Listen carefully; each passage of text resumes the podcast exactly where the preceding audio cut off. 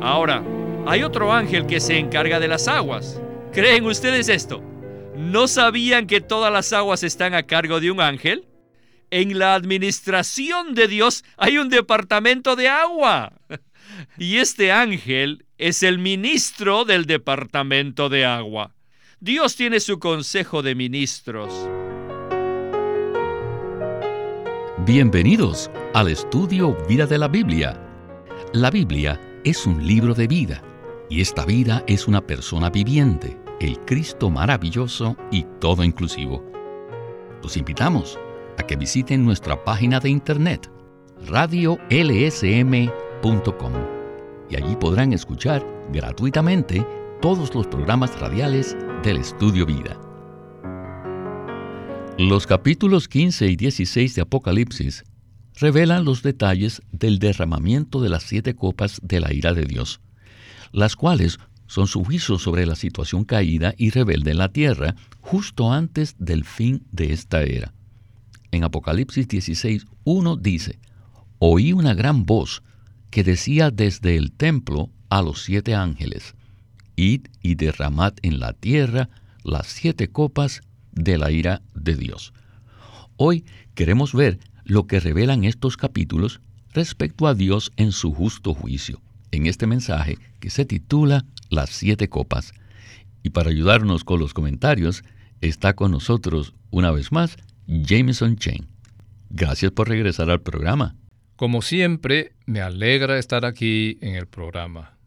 Jameson, en el capítulo 16 vemos que estas siete copas o plagas son derramadas sobre la tierra, lo cual nos muestra la furia final de la ira de Dios sobre una humanidad pecadora y malvada al final de la era. Un poco más adelante veremos algunos detalles de estas copas, pero antes de tocar el justo juicio de Dios que se manifestará en ese momento, quisiera retomar un asunto muy importante que a menudo se pasa por alto. En el versículo 17 dice, el séptimo ángel derramó su copa sobre el aire, y salió una gran voz del templo desde el trono diciendo, Hecho está. Esta frase del templo desde el trono es muy significativa, porque conecta el trono de Dios con su templo. En cuanto a esto quisiera preguntarle lo siguiente. ¿Por qué el trono de Dios y su templo siempre parecen ir juntos? ¿Y por qué nunca deberíamos tratar de aislar o separar el trono de Dios y su justicia del templo de Dios? En el versículo que usted leyó, esto es, Apocalipsis 16, 17, primero se menciona el templo de Dios y luego el trono de Dios. El trono es un asunto de autoridad o dominio, pero el templo es un asunto de expresión por medio del tipo del arca en el tabernáculo, en Éxodo, y del arca en el templo, en Primera Reyes, sabemos que el arca está ubicada en el lugar santísimo, donde mora la gloria de Dios. Y el templo es un edificio, es la morada de Dios, la cual es su gloriosa expresión corporativa. Así que el trono es para la administración gubernamental de Dios, lo cual implica su autoridad. Esto es de eternidad a eternidad. Sin embargo, el propósito de Dios no consiste simplemente en estar en el trono, sino en obtener una morada, un tabernáculo y en última instancia un templo en el que Él morará. Y ese templo involucra al Dios redentor y al pueblo redimido de Dios viviendo juntamente en unidad. El Señor Jesús mismo, en su encarnación, era la realidad del templo. Pablo nos dice en 1 Corintios capítulo 3 que la iglesia, que es la expresión corporativa de Cristo, es el templo de Dios. Y podríamos decir que la nueva Jerusalén en su consumación es el templo de Dios. Aunque en Apocalipsis 21 se nos dice claramente que no hay templo allí, porque el Señor Todopoderoso y el Cordero son el templo. Así que el propósito eterno de Dios, ejecutado desde su trono eterno, consiste en obtener una morada, una casa espiritual, un templo, para su expresión corporativa. Ahora juntamos estos dos aspectos, el trono y el templo. Son inseparables. La autoridad de Dios, su dominio, su trono, es inseparable de su morada, su gloria, su expresión. Y si hacemos una correlación, podemos ver cómo estos dos aspectos son el cumplimiento de Génesis capítulo 1 versículo 26, imagen y dominio. El dominio es un asunto del trono. La imagen es un asunto de la expresión. Al final del libro de Apocalipsis encontramos una persona corporativa, la esposa, la novia del Cordero, llamada la ciudad santa, la Nueva Jerusalén. Y esta ciudad santa tiene un trono, y es el templo. El trono para la autoridad y el templo para la expresión. Que algo proceda del templo y del trono es extremadamente significativo, porque es un asunto que fluye de la administración gubernamental de Dios con su autoridad para el cumplimiento del propósito eterno de Dios de obtener una morada, un templo, para su expresión corporativa en gloria. Así que esta frase en Apocalipsis 16, 17, del templo desde el trono, es muy crucial.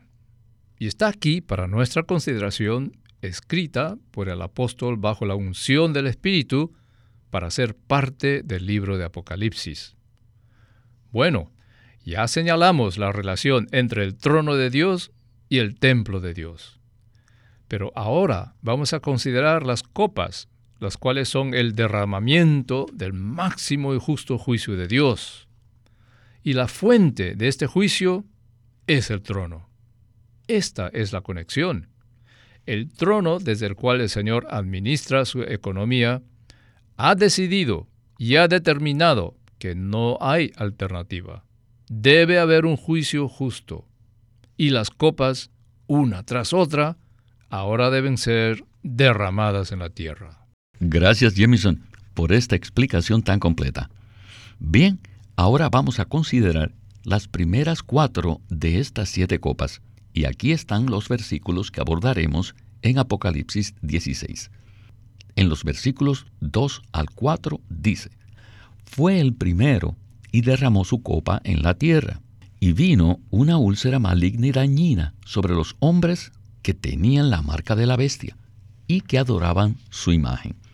El segundo ángel derramó su copa en el mar, y éste se convirtió en sangre como de muerto.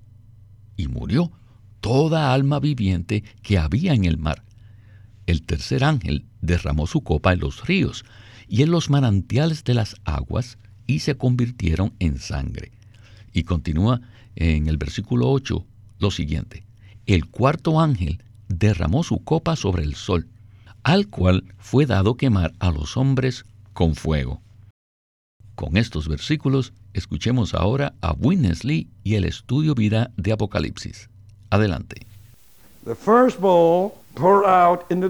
La primera copa es derramada sobre la tierra. Pero no será la tierra la que es dañada, sino que más bien la tierra soltará algo que dañará al cuerpo humano. ¿Por qué decimos esto? Debido a que después que la primera copa es derramada sobre la tierra, aparece una úlcera maligna y dañina semejante a un cáncer en los cuerpos humanos de los que tengan la marca de la bestia. Según mi entendimiento, parece que Dios dice, bueno, ya que a ti te gusta la marca de la bestia, que es mi enemigo, deja que ahora yo te ponga una marca, la marca de una úlcera maligna. Así como llevas la marca de mi enemigo, yo pondré una marca sobre ti. La segunda copa es derramada en el mar, y el mar se convierte en sangre como de muerto. Ese mar será un mar de sangre. La tercera copa es derramada en los ríos y en las fuentes de las aguas, y éstas se convierten en sangre. Ahora, hay otro ángel que se encarga de las aguas. ¿Creen ustedes esto? ¿No sabían que todas las aguas están a cargo de un ángel? En la administración de Dios hay un departamento de agua. Y este ángel es el ministro del departamento de agua. Dios tiene su consejo de ministros. Oh, el ministro del departamento de agua. Cuando él ve, vaya, él alaba a Dios de ser justo en sus juicios. Ahora, la cuarta copa es derramada sobre el sol, al cual fue dado quemar a los hombres con fuego. Y los hombres se quemaron con el gran calor y blasfemaron el nombre de Dios, que tiene potestad sobre estas plagas, y no se arrepintieron para darle gloria. Jameson, acabamos de oír un breve repaso de estas primeras cuatro copas que traen cada vez un nivel adicional de juicio. Y al llegar al versículo 11, vemos la respuesta del hombre. Y blasfemaron contra el Dios del cielo por sus dolores y por sus úlceras, y no se arrepintieron de sus obras.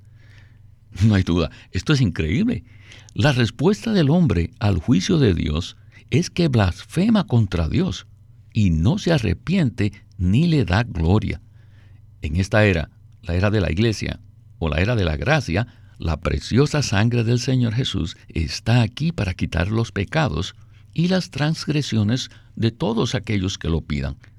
Pero lo que vemos en estos capítulos al final de Apocalipsis es que describen una dispensación diferente, es decir, una manera diferente en la que Dios se relaciona con la humanidad.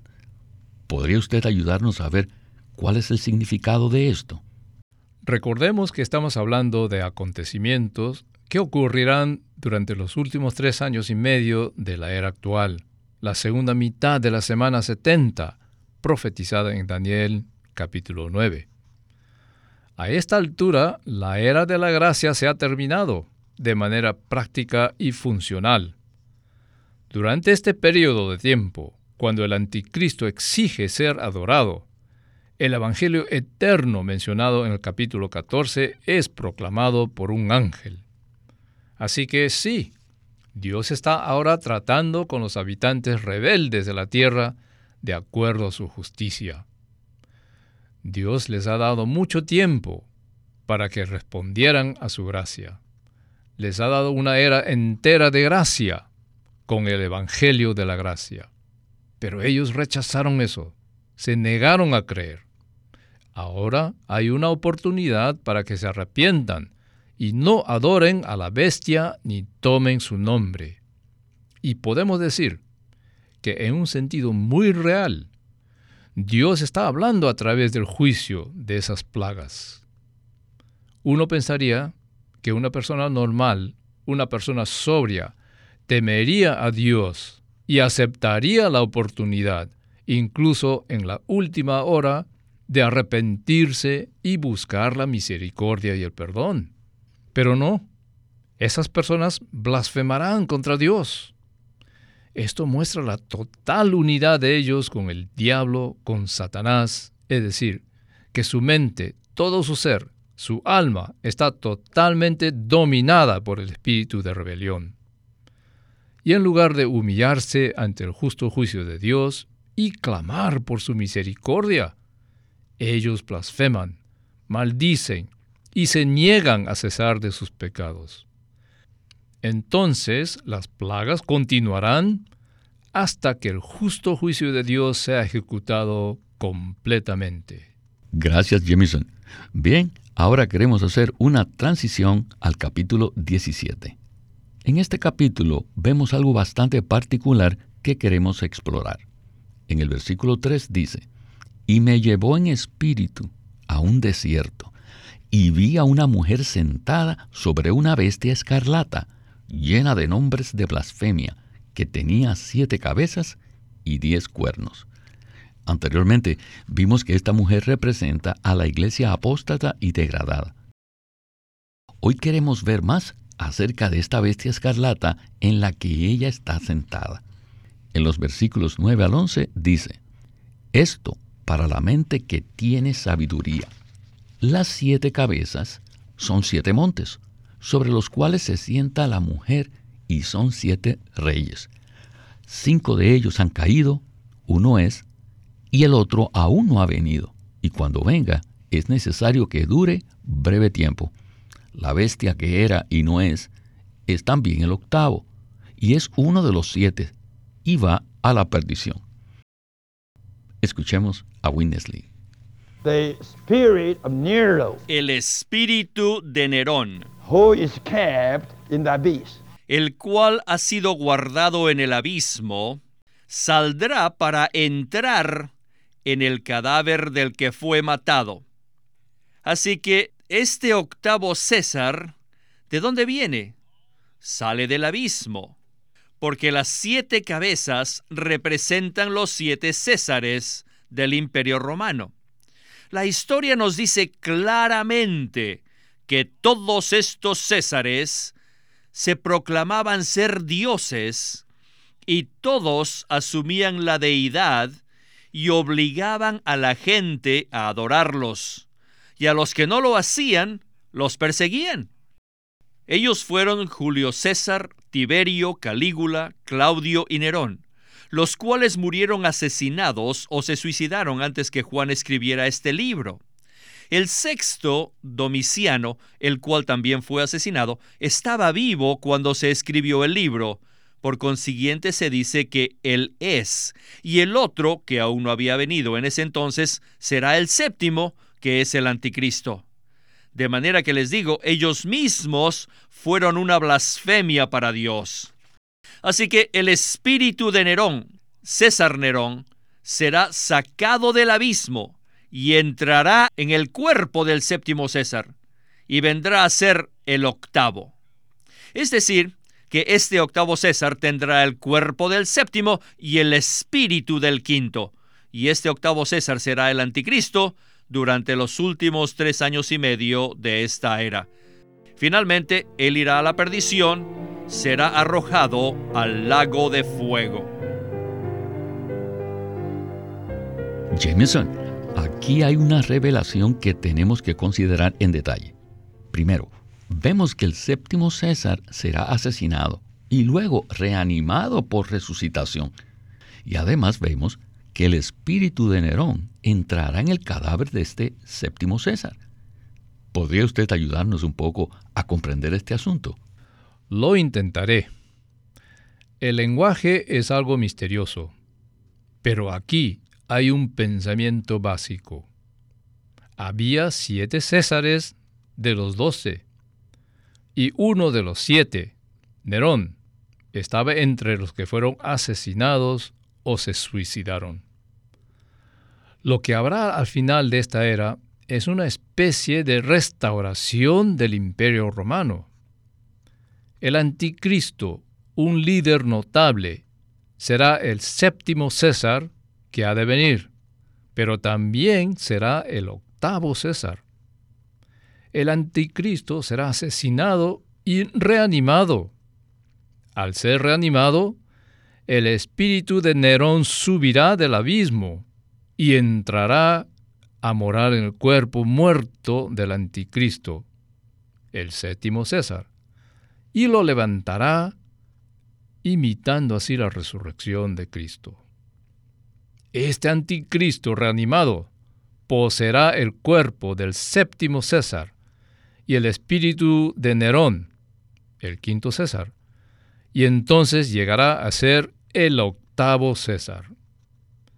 El trasfondo de la revelación aquí es el imperio romano, en el aspecto geográfico, y los Césares en el aspecto histórico. El anticristo será en efecto uno de estos Césares y será gobernado por el espíritu de Nerón. que entrará en él y lo llevará a hacer muchas cosas terribles. Creo que por ahora esto es suficiente para ver que habrá una restauración del imperio romano y que habrá un líder notable en Europa que será asesinado y reanimado por resucitación. Y cuando esto suceda, entonces él será el último César, el anticristo, quien se rebelará contra el Señor mismo y luchará contra él. Gracias, Jameson. Bueno, todavía necesitamos ver que esta bestia no solo tiene siete cabezas, sino también diez cuernos. Escuchemos a Winnesley en un breve segmento de conclusión de este mensaje. Adelante. Esta bestia escarlata tiene diez cuernos, y estos diez cuernos son diez reyes. Cada cuerno significa un rey. Así que habrá diez reyes. Y estos diez reyes recibirán un reino por una hora, juntamente con la bestia. Esto será algo muy milagroso. Ellos de repente llegarán a tener poder. Todos recibirán un reino. Y todo esto será algo milagroso. ¿Pero por quién? No de Dios, sino de Satanás. En una hora todos ellos recibirán el reino juntamente con la bestia. Y estos tendrán un solo designio, y es que se someterán completamente al anticristo. Estos diez reyes con el anticristo finalmente harán guerra directamente contra el Cordero. Y sabemos que esta será la batalla de Armagedón y el Cordero los vencerá, y los llamados y ciertamente los fieles vencedores del Cordero estarán allí con el Cordero. Estos serán no solo los llamados, sino también los escogidos. Ser llamados es ser salvo. ¿Y qué cosa es ser escogido? Esto quiere decir vencer. En la actualidad muchos son los llamados, pero en el futuro muy pocos serán los escogidos. Todos hemos sido llamados, pero el ser escogidos o no dependerá si seamos vencedores o no. Jameson, Armagedón es ahora comúnmente el material de leyendas y aún de malas películas de Hollywood. Pero queremos sacar este punto de ese ámbito y ponerlo en el contexto al cual pertenece. Y este es la revelación de Jesucristo y su ejército vencedor al final de esta era. Como conclusión al programa de hoy, ¿qué tal si usted nos ayuda a ver lo que es vital e intrínsecamente importante acerca de esta batalla venidera? Seamos impresionados de nuevo con este punto. En ese momento en la tierra habrá la última rebelión contra Dios y contra el señorío de Cristo. Y el enemigo de Dios, utilizando seres humanos y los líderes del imperio romano restaurado, luchará directamente contra Dios. Sabemos por Apocalipsis capítulos 19 y 17 que Cristo mismo regresará, pero no regresará solo, él tendrá un ejército conformado por los creyentes victoriosos, los vencedores. Y Cristo, con su ejército, derrotará al anticristo y a sus ejércitos. Y hay tres aspectos en la descripción del ejército de Cristo. Los que están con Él son los llamados, escogidos y fieles. Tenemos que ser muy claros en cuanto a los llamados y escogidos. Esto hace eco a la palabra del Señor en Mateo 22 acerca de la recompensa del reino, es decir, la fiesta de bodas, donde dice que muchos son llamados, pero pocos escogidos. Todos los creyentes genuinos en Cristo han sido llamados por Dios por medio del Evangelio y han creído en el Hijo para recibir la salvación eterna que implica el perdón de pecados y la regeneración con la vida eterna. Pero no todos los creyentes son escogidos. La palabra escogidos se refiere a los creyentes victoriosos, conquistadores, vencedores, aquellos que han llevado una vida vencedora. Ellos no han llevado una vida cristiana mundana y tradicional. Así que los vencedores son los que componen el ejército del Señor. Y una característica de ellos es que son fieles, fieles hasta el final, y por lo tanto son aptos para estar en este ejército a fin de regresar junto con el Señor, para vencer al enemigo y traer el reino de Dios. Jameson, quisiera que tuviéramos más tiempo para continuar con esta comunión. Sin duda alguna, este es un tema digno de mucho estudio y seria consideración en oración. Tenemos muchos recursos y materiales disponibles acerca de este tema. Así que animamos a nuestros queridos radioescuchas a que se comuniquen con nosotros para obtener tales materiales. Jamison, muchas gracias por sus comentarios y su compañía en el estudio Vida de la Biblia con Winnesley. Gracias por invitarme. Este es Víctor Molina haciendo la voz de Chris Wilde, Jameson Chen, la de Ron Cangas y Walter Ortiz, la de Winnesley.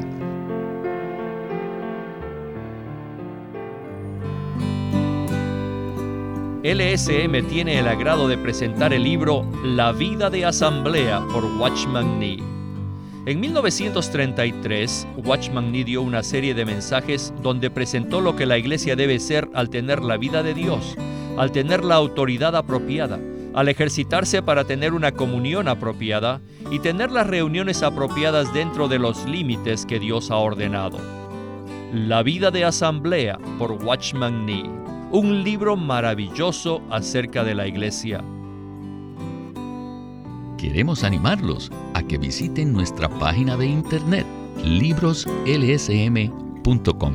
Allí encontrarán los libros impresos del Ministerio de Watchman Nee y Witness Lee, la Santa Biblia versión recobro con sus notas explicativas y también encontrarán folletos, himnos, varias publicaciones periódicas y libros en formato electrónico.